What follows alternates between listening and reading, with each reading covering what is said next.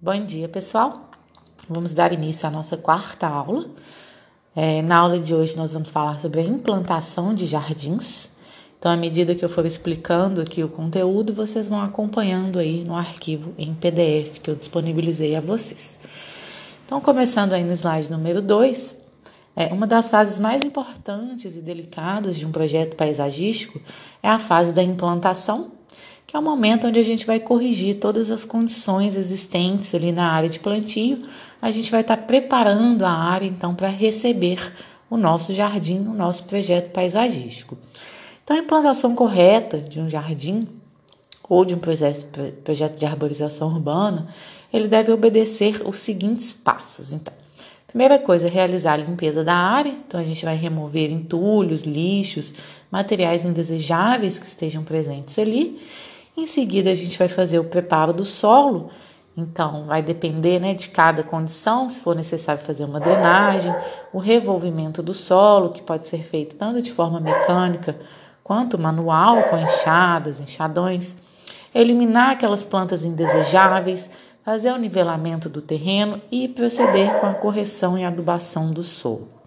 Em seguida, a gente vai demarcar e abrir as covas onde a gente vai estar tá plantando as nossas mudas. Então, no caso da gente estar tá utilizando mudas, né? O próximo passo, então, da, depois da abertura das covas, é o plantio e fazer o escoramento de árvores e arbustos quando for necessário. Depois do preparo do solo, então, quando a gente for, no caso de utilizar é, canteiros, então a gente vai estar tá formando e plantando esses canteiros, que pode ser com mudas ou com sementes.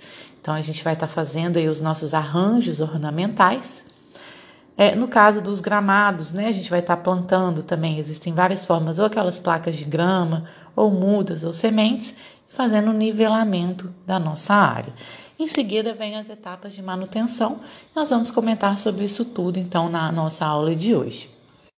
Então, passando para o slide número 3, existem alguns serviços preliminares que a gente fala. Então, antes de nós iniciarmos o preparo do nosso solo, a gente já tem que ter é, realizado alguns serviços. Então, por exemplo, alguns serviços de infraestrutura que a gente deseja é, implantar na nossa área. Então, se a gente vai colocar bancos, pisos, né, caminhos, iluminação, isso tudo já tem que estar muito bem pré-definido, né, onde que esses é, equipamentos mobiliários vão ser instalados. Quando for o caso de fazer modificações no relevo do terreno, então às vezes é necessário. É, em alguns casos pode haver a necessidade então de fazer aterros ou cortes no terreno para a gente estar tá aplainando, é, deixando o terreno preparado para receber então o nosso projeto. A análise do solo ela tem que ser feita antes também da gente iniciar o nosso preparo do solo, para a gente saber quais nutrientes a gente precisa estar tá adicionando no nosso solo, né? Como que está a acidez, o pH do solo, quanto de corretivo, de calcário a gente precisa aplicar. Então, a análise do solo é imprescindível para um projeto paisagístico, assim como a aquisição das mudas. Então, antes da gente iniciar o preparo da nossa área, a gente já tem que estar tá com as nossas mudas, né? A quantidade certa, as espécies que a gente selecionou, para aí sim, então, a gente passar para as próximas etapas. Então, passando para o slide número, número 4, após esses serviços preliminares, então a gente vai proceder no preparo do terreno. Essa é uma etapa bastante importante, né? Já que um dos erros mais graves que a gente pode cometer é fazer um preparo inadequado do solo. Quando a gente faz esse preparo de forma é, errada ou com pressa, a gente vai estar comprometendo todas as demais etapas, né? Todo o desenvolvimento da nossa vegetação é, nesse jardim ou nessa praça, porque o solo ele vai ser o alicerce ali, né? Ele vai determinar o desenvolvimento de toda a vegetação. Então, o preparo do terreno ele começa com uma limpeza geral, onde a gente vai recolher o lixo, os entulhos, restos de construções e quaisquer outros materiais indesejáveis que se encontrarem ali na área. A gente vai proceder o revolvimento do solo, então em torno, né, geralmente aí até 30 centímetros, isso vai depender muito das espécies que a gente vai estar utilizando, mas uma regra geral né, é fazer esse revolvimento, então pelo menos até 30 centímetros, com o intuito de quebrar os torrões, deixar o solo mais fofo, né? E em seguida a gente vai nivelar o terreno. Então, esse revolvimento do solo ele pode ser feito de forma mecânica, quando a gente está trabalhando então com áreas grandes, como praças públicas, por exemplo.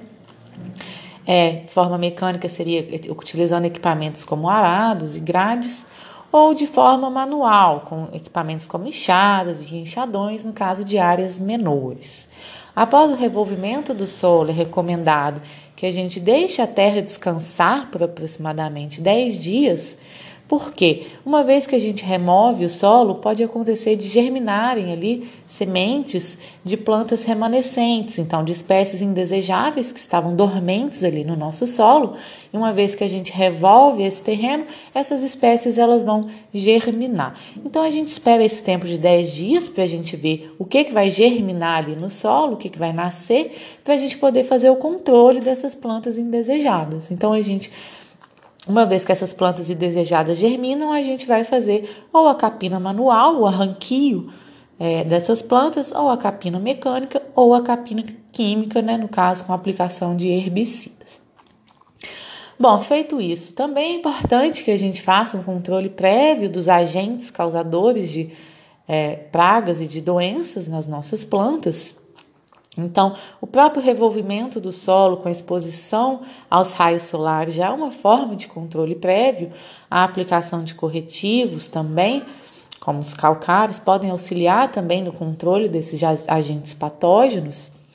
É, no caso de solos encharcados, então, proceder à drenagem desses solos.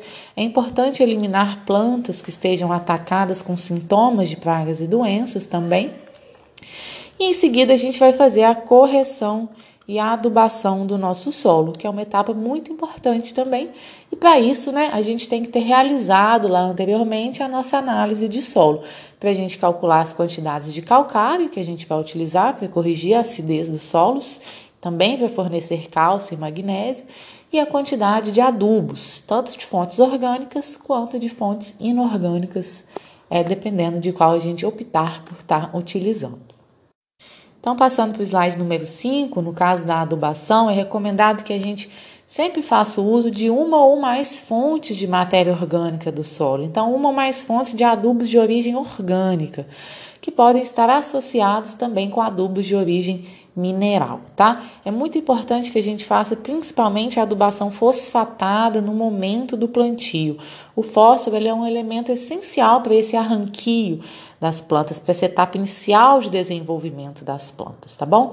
Outra sugestão é fazer a utilização de adubos que são de liberação mais lenta, como fosfatos naturais, farinha de ossos, que são permitidos na adubação orgânica, misturado com fontes mais solúveis, né, com adubos de liberação mais rápida, como por exemplo o super simples, que é uma fonte de fósforo é, que tem uma alta solubilidade que disponibiliza esse elemento de forma mais rápida. Porque quando a gente combina um adubo de liberação lenta, é, a gente vai estar propiciando né, o fornecimento desse elemento de forma gradual ao longo do desenvolvimento das plantas, enquanto que o adubo é, de liberação mais rápida, ou seja, as fontes mais solúveis, elas vão ser importantes ali para suprir aquelas necessidades iniciais das plantas. Então, uma regrinha, né, uma recomendação que a gente tem de forma geral é que seja aplicado de 10 a 20 litros por metro quadrado de adubo orgânico bem curtido, de esterco bovino, por exemplo. No caso de estercos de aves, a gente tem que reduzir essa dose para cerca de 3 a 5 litros por metro quadrado, porque ele tem uma concentração maior de nutrientes, tá? Quando a gente fala de adubos químicos, a gente pode estar utilizando tanto adubos simples, então fontes separadas, como a ureia, que vai fornecer nitrogênio, cloreto de potássio, que vai fornecer potássio, super simples, que vai fornecer o fósforo, ou formulados, que a gente chama de NPK, que são adubos que já contêm esses três principais nutrientes para as plantas. Esses adubos eles vão ser aplicados tanto no plantio quanto posteriormente, que a gente fala aplicada em cobertura, que é depois que as plantas elas já se desenvolveram, né? Elas precisam de nutrientes para continuarem o seu ciclo. Então, passando para o slide número 6, após o preparo do terreno, a adubação, correção do nosso solo, a gente vai fazer então o plantio das mudas. Então, nós vamos demarcar na nossa área as covas e os canteiros e bordaduras que nós é, escolhemos para a gente implantar no nosso projeto. Então, a gente vai especificar exatamente onde cada planta vai ficar na nossa área, tá? É importante que no caso é, de árvores e arbustos, muitas delas elas precisam que se faça o escoramento, então a gente tem que planejar isso, né? As escolas ou tutores que a gente vai estar utilizando para proteger essas árvores. É, no caso do, dos canteiros, a gente já tem que estar com os arranjos ornamentais, as espécies que a gente vai utilizar, qual o espaçamento, isso tudo muito bem planejado. E também, né, no caso dos gramados, como que a gente vai fazer o plantio e o nivelamento final desses gramados. Bom, então vamos lá, passando para o slide número 7, no caso de mudas, a gente vai começar fazendo o coveamento, então a abertura das covas para receber as mudas de árvores, de arbustos, das espécies que nós escolhemos. E a dimensão dessa cova vai depender então do porte da espécie que a gente vai estar plantando. No caso de árvores, é recomendado que as covas elas tenham pelo menos 60 centímetros de altura por 60 centímetros de largura e 60 centímetros de comprimento. No caso de arbustos, 30 por 30 por 30 centímetros ou 40 por 40 por 40 centímetros. No caso de forrações e floríferas, floríferas, quando a gente for utilizar mudas, a gente vai seguir as dimensões que estão recomendadas ali na embalagem, tá? É, as recomendações de, de onde a gente adquiriu, né, é, essas mudas. É, no caso das palmeiras, vai depender então da dimensão do tamanho dos torrões que vêm com as mudas. Torrão é aquele pedaço de terra que vai vir ali, onde a, a muda vai estar enraizada, né? Geralmente aí 60 por 60 por 60 ou 40 por 40 por 40 centímetros. Então, no slide número 8, tem as etapas a gente tem que seguir no slide número 8 e número 9, tá? O plantio das nossas mudas. Então, observem aí bem, com cuidado, atentamente, né? Como que a gente deve proceder para a gente ter é, um plantio de sucesso.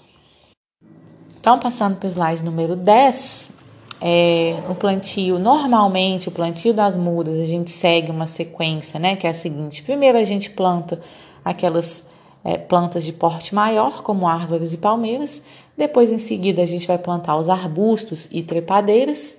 É, em seguida, os canteiros, onde a gente vai colocar as plantas folhosas, floríferas e as bordaduras. E por último, a gente vem com os gramados ou com as plantas de forração. Bom, no slide número 11, então, vamos falar sobre o plantio das árvores. A época que a gente vai plantar as árvores vai depender então da fisiologia da espécie, se nós temos espécies de folha caduca, nós temos uma época mais recomendada, ou se são espécies de folhas persistentes, nós temos a época mais recomendada. Espécies de folhas caducas, vocês já devem ter estudado, né? São aquelas que perdem as folhas em determinada época do ano. É uma forma da planta, da árvore se proteger. Então, vocês leiam aí, né, no slide número 11, qual a melhor época para o plantio de cada uma dessas espécies. No slide número 12, nós temos então as recomendações para o plantio de palmeiras e para o plantio de adubos, vocês também podem estar lendo aí. No slide número 13, tem as recomendações para o plantio de cercas vivas. Então, no caso das cercas vivas, a gente tem que tomar muito cuidado com a questão das podas também. A gente tem que fazer várias podas ao longo do ano é, e aí, e com o tipo, a forma que a gente vai plantar também, sem fileiras simples, fileiras duplas. Então, vocês observem atentamente as recomendações. No slide número 14, vocês vão encontrar as recomendações para o plantio de plantas herbáceas. É, as plantas herbáceas, que são aquelas de porte menor, elas podem ser plantadas tanto por sementes quanto plantio em covas plantio em canteiros, então nos slides 14 e 15 vocês vão observar aí as recomendações, as quantidades de adubos que vocês podem estar utilizando, mas sempre lembrando, né, que é muito importante a gente seguir sempre a nossa análise de solo. No slide número 16, então tem as recomendações para o plantio das plantas trepadeiras. E no slide 17, 18, 19 e 20, vocês vão encontrar as recomendações para o plantio dos gramados, que é uma parte né, bastante importante do nosso projeto paisagístico. Os gramados eles podem ser plantados de diversas formas, são muito utilizadas aquelas placas ou rolos de grama, né, que facilita acelera bastante o nosso trabalho, mas também podem ser plantados por mudas ou touceiras e também por sementes. Bom, então passando para o slide número 21, após vocês lerem as recomendações de plantio para as diferentes espécies, nós temos aí serviços complementares. São serviços que vão ser realizados após o plantio, tá bom? Para completar o nosso trabalho de implantação dos jardins. Que seria o tutoramento das mudas de árvores e de arbustos. Então é muito importante a gente fazer as escoras, né? Dessas árvores e arbustos para a gente estar tá protegendo é, essas mudas, essa vegetação durante o crescimento. Então a gente coloca um tutor que pode ser de madeira, é, de ferro, né, arame ou qualquer outro material. Então esse tutor ele vai ser colocado enterrado, né, aproximadamente um metro dentro da cova onde a gente vai plantar a muda e ele tem que ter uma altura proporcional ao tamanho da muda, tá? E a gente vai prender a planta esse tutor por meio de amarrios em forma de oito, conforme vocês podem ver aí nessa imagem, com cuidado para não apertar demais, senão a gente machuca ali o caule, o tronco da planta. É, e esse amarrio ele pode ser feito com fitilhos, é, pedaços de borracha, sisal ou outros materiais que não vão ser agressivos para o tronco. Bom, após implantar a vegetação, a gente passa a próxima etapa, então seria colocar é, aqueles mobiliários, a infraestrutura que a gente planejou para o nosso jardim. Então, colocar os bancos, é, no caso de se a gente quiser colocar alguns vasos, aspersores para irrigação, estátuas, fontes, tudo que a gente viu lá na nossa aula anterior, né? Todos aqueles elementos arquitetônicos, a gente vai colocar então, é, após implantar a vegetação, a gente entra com esses elementos então. Feito isso, é importante fazer a limpeza da área antes de entregar esse jardim para o proprietário ou para o município, no caso se for uma demanda da prefeitura. Bom, e após a implantação, a gente entra então na fase de manutenção dos jardins. Existem algumas regras básicas que vocês podem estar lendo aí no slide número 23, como a questão da irrigação, né? Muito importante que a gente faça irrigações frequentes até o completo pegamento das mudas. Então, nessa fase inicial, a irrigação é imprescindível, senão todo o nosso trabalho vai por água abaixo, né? As plantas elas vão morrer de sede. A quantidade de irrigação, então, ela vai depender do nosso tipo de solo, de qual espécie vegetal a gente implantou, qual que é a época do ano, se a gente está num período mais seco do ano num período chuvoso, do tamanho da planta, dentre outras questões. É, outra coisa importante é fazer o replantio daquelas mudas que eventualmente elas vão morrer, elas não vão pegar direitinho. Então a gente tem que substituir essas mudas, replantar ou espécies que têm floração sazonal, que elas florescem em determinada época e depois elas não florescem mais. Então, uma vez que essas espécies elas floresceram, a gente tem que substituir elas para que a gente tenha novas florações. Fazer sempre a varredura dos gramados e dos canteiros para retirar folhas e detritos também. No caso de gramados, tem que estar sempre fazendo corte da grama para a gente manter ela numa altura é, esteticamente bonita, né? Fazer o delineamento ali das margens, dos canteiros, dos passeios, não deixar a grama muito alta. Existem as adubações de cobertura ou de manutenção, então a gente vai ter que estar sempre adicionando adubos nas épocas corretas, repondo terras nos canteiros, então materiais solo que eventualmente são perdidos por erosão, a gente tem que estar repondo. Passando para o slide número 24, a gente está sempre atento ao ataque de insetos, de pragas e de doenças, para que a gente possa combater esses agentes patógenos, controlar aquelas plantas indesejadas na nossa área, realizar as podas também. Existem podas de diversos tipos, nós vamos ver daqui a pouco, então, de acordo com a necessidade. A adubação nós já comentamos e o tutoramento sempre, né? Manter esse tutoramento à medida que as mudas elas vão se desenvolvendo, a gente vai ter que trocando de lugar aqueles amarrios, né, ou colocando novos amarrios para a gente manter essas mudas estáveis até que chega um momento que a gente pode retirar esses tutores, no caso de mudas. Já no caso de trepadeiras e cipós, a gente tem que planejar muito bem esses tutores, né? Principalmente durante as primeiras fases do desenvolvimento dessas plantas, onde a gente tem que ir direcionando o caule dessas plantas para as posições que são mais adequadas para que elas adquiram o formato que a gente planejou no nosso jardim. Bom, passando para o slide número 25, nós temos as podas, que são muito importantes na manutenção dos nossos jardins. Nós temos diferentes tipos de podas que devem ser efetuadas. É, a primeira delas é chamada de poda de formação, também chamada de poda de condução. Tem, é, essa poda ela vai alterar o hábito natural de crescimento da planta. Ela é muito utilizada em árvores e arbustos, tá? Elas também vão estimular o crescimento e a fortificação da planta para a gente adquirir uma distribuição ali da copa dos galhos, né, mais equilibrada conforme a gente deseja.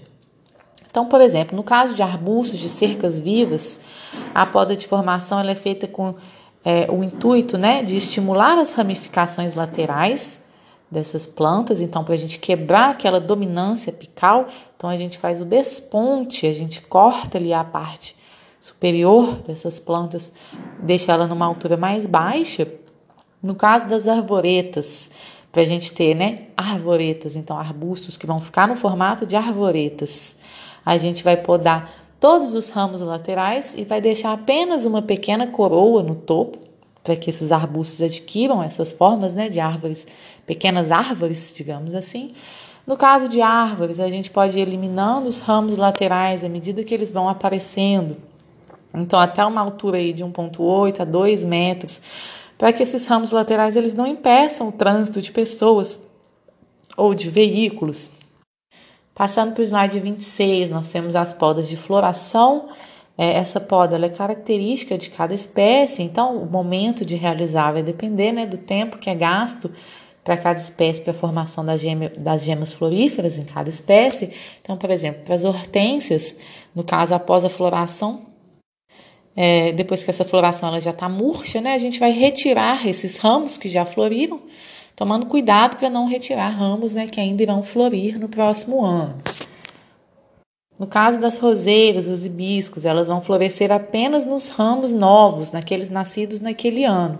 Então a gente tem que fazer a poda antes que os novos brotos comecem a aparecer, para que nasçam né, brotos fortes que logo vão produzir flores. No caso do bico de papagaio, uma vez que essa planta floriu, a gente tem que fazer uma poda drástica nela a 15 centímetros do solo para que ela produza brotações vigorosas né, e floresça novamente. E a maior parte dos adubos ela é podada com a intenção da gente conseguir mais flores. Então a gente tem que fazer isso sempre no momento certo para a gente conseguir o efeito que a gente quer, né? E não suprimir a nossa floração. Passando para o slide 27, 28 agora, né? Nós temos aí por último as podas de limpeza, que é uma poda mais simples, onde a gente vai retirar aqueles ramos secos, ramos doentes, ramos com ataques de pragas ou ramos que são indesejáveis, né, por alguma questão, e as podas de rejuvenescimento, que tem o objetivo de reformar a copa das árvores ou dos arbustos, reconstituir aqueles ramos que já estão estéreis e que não vão mais florir no caso de uma poda drástica de rejuvenescimento, a gente geralmente realiza ela no final do inverno, então antes do início da brotação, a gente vai remover aqueles caules mais velhos, bem rente ao solo, para que aquela planta nela se desenvolva novamente de forma vigorosa. Bom, em geral é isso, pessoal. Qualquer dúvida, então, estou aqui à disposição. É, muito obrigada e tenham todos um bom dia.